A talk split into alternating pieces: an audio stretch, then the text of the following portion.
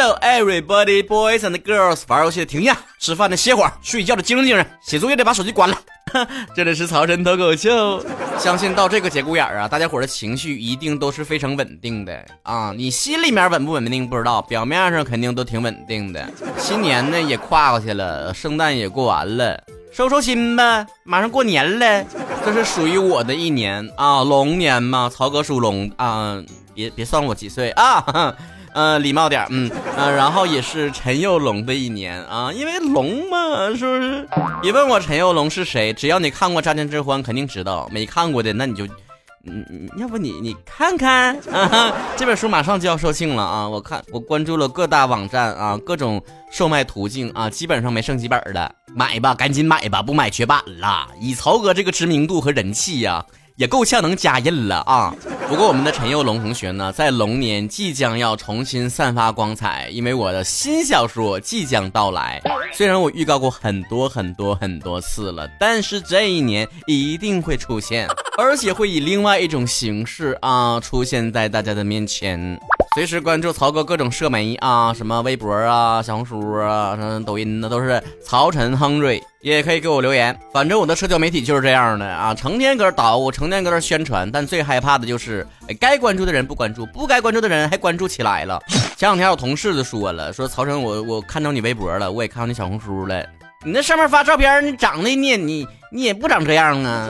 小红书你还自己写什么介绍什么精致的男孩子？你是那人吗？你一天头发不洗，胡子拉碴的，穿的像个人似的。你瞅你现在破不烂呲的，我能说什么？朋友们，我只能说那才是真实的我呀！我平时才那样呢，我本来就挺精致、挺时尚，长得挺好看的。但是你你你看到上班时的我那。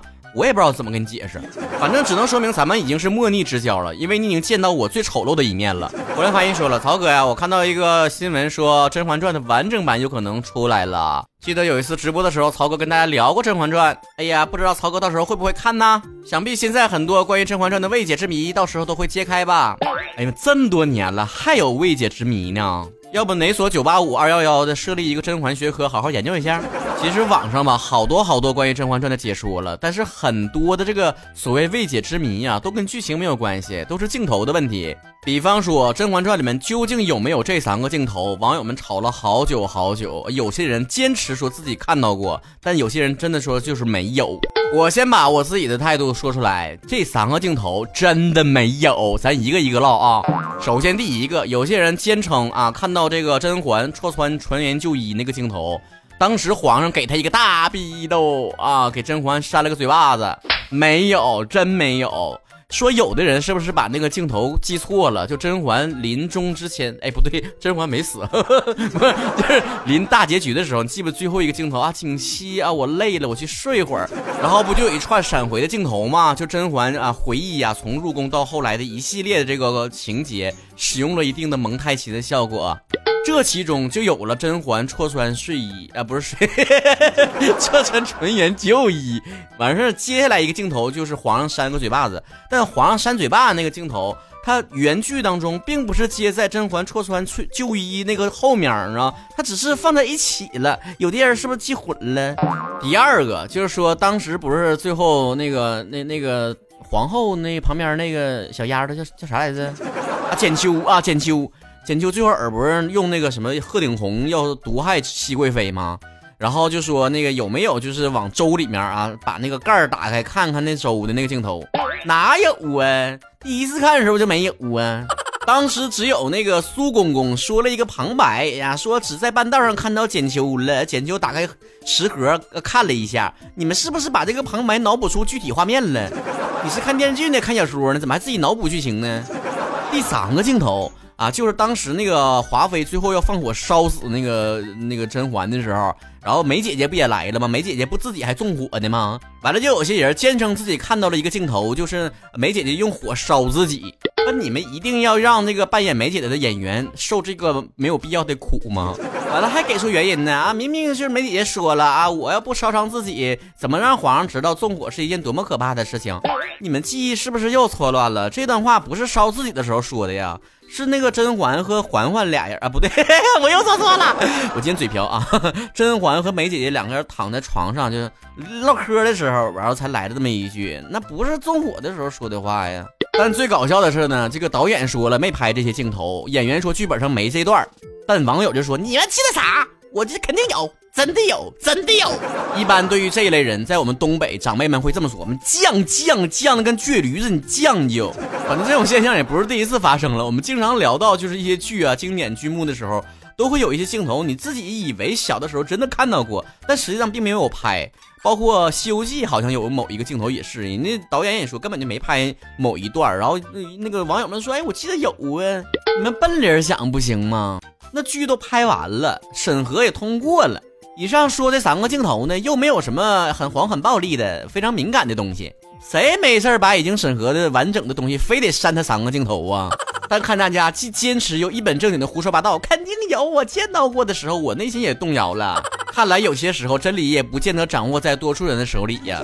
见过集体失忆的，倒是没有见过集体脑补的。同时又说明了另外一个道理，就是人千万不要陷入到自证的这个陷阱当中。尤其是人是没有办法证明自己没有做一件事儿的。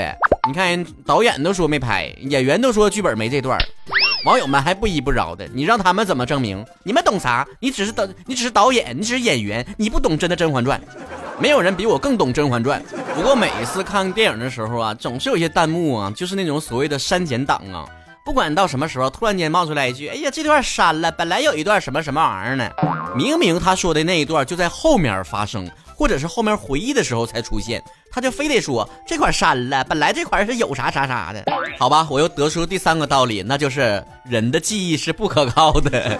除此之外呢，还有很多网友说了一些未解之谜，比方说果郡王到死到底知不知道那俩孩子是他的？我更倾向于是知道的。为啥这么说呢？因为好像是有那么一个说法啊，人死后大脑不会马上死，还能听到声，所以他应该听着贞观说那句话了。其实鸿雁和灵犀都是你的，但光听着没有用。那那个时候已经说不出来话了。我想这个时候他还能讲话的话，肯定讲 你不早说。完了，我前两天刷视频的时候还看到一个问题啊，就说甄嬛既然知道那个那个魔格要来了，而且又知道他跟果郡王有事儿，为啥不装病就不出席呢？还非得出席，还得出风头干啥呢？甄嬛就不害怕魔格梅开二度重演经典剧情吗？本王要告发熹贵妃私通，罪不容诛。王爷果自离。咱就是说啊，很多人看剧的时候好像太投入到它是一个宫斗剧，讲后宫爱情的事儿了，就好像一本正经胡说八道，搁那分析皇上有多渣，爱上那个又爱上那个的。它不是爱情电视剧啊，谁真皇上没事跟你谈情说爱的？你不扯呢吗？人家娶那么多媳妇儿，首要任务是干啥的？延绵龙嗣，帝座永延。说白了，生孩子。看哪个有出息就继承家业。说回到摩格那一段，当时甄嬛能称病不去吗？用你那聪明的小脑袋瓜想一想啊，当时是什么情形啊？皇后已经被圈禁了吧？死生不复相见，国母不在，你说这么重要的场合，谁得出来？她作为当时后宫里面地位最高的女人啊，贵妃，她不出来谁出来？而且甄嬛在剧中一直以来性格就是一个格局很大的人，她也不是这种在后宫小情小爱的那种类型，在国家大事上从来没掉过链子。而且后来他出来说那些话，也不是为了出风头，那个叫解围。他这个时候不出来打个圆场，你希望这个时候这个事儿怎么解决呢？场面如何收拾呢？你是希望四郎这个时候出来自己解决是吧？你太过分了，我要杀了你！你太不给我面子了。反正我是觉得《甄嬛传》最好的地方就在于它没有局限在后宫这点事儿，后宫和前朝之间的那种瓜连呢，都是说的挺明明白白的。网上虽然解读《甄嬛传》的视频很多，但很多那种出于对于什么爱情啊啊，皇上到底渣不渣呀，到底爱谁呀，那个就属于没有意义了。啊，但是娱乐大众嘛，没啥毛病。我再往回唠一唠，别得罪人。行啦，对于《甄嬛传》，你还有什么没有看懂的地方，或者是想要看我的这个有什么想法，你可以给我留言啊。因为啥？因为没有人比我更懂《甄嬛传》。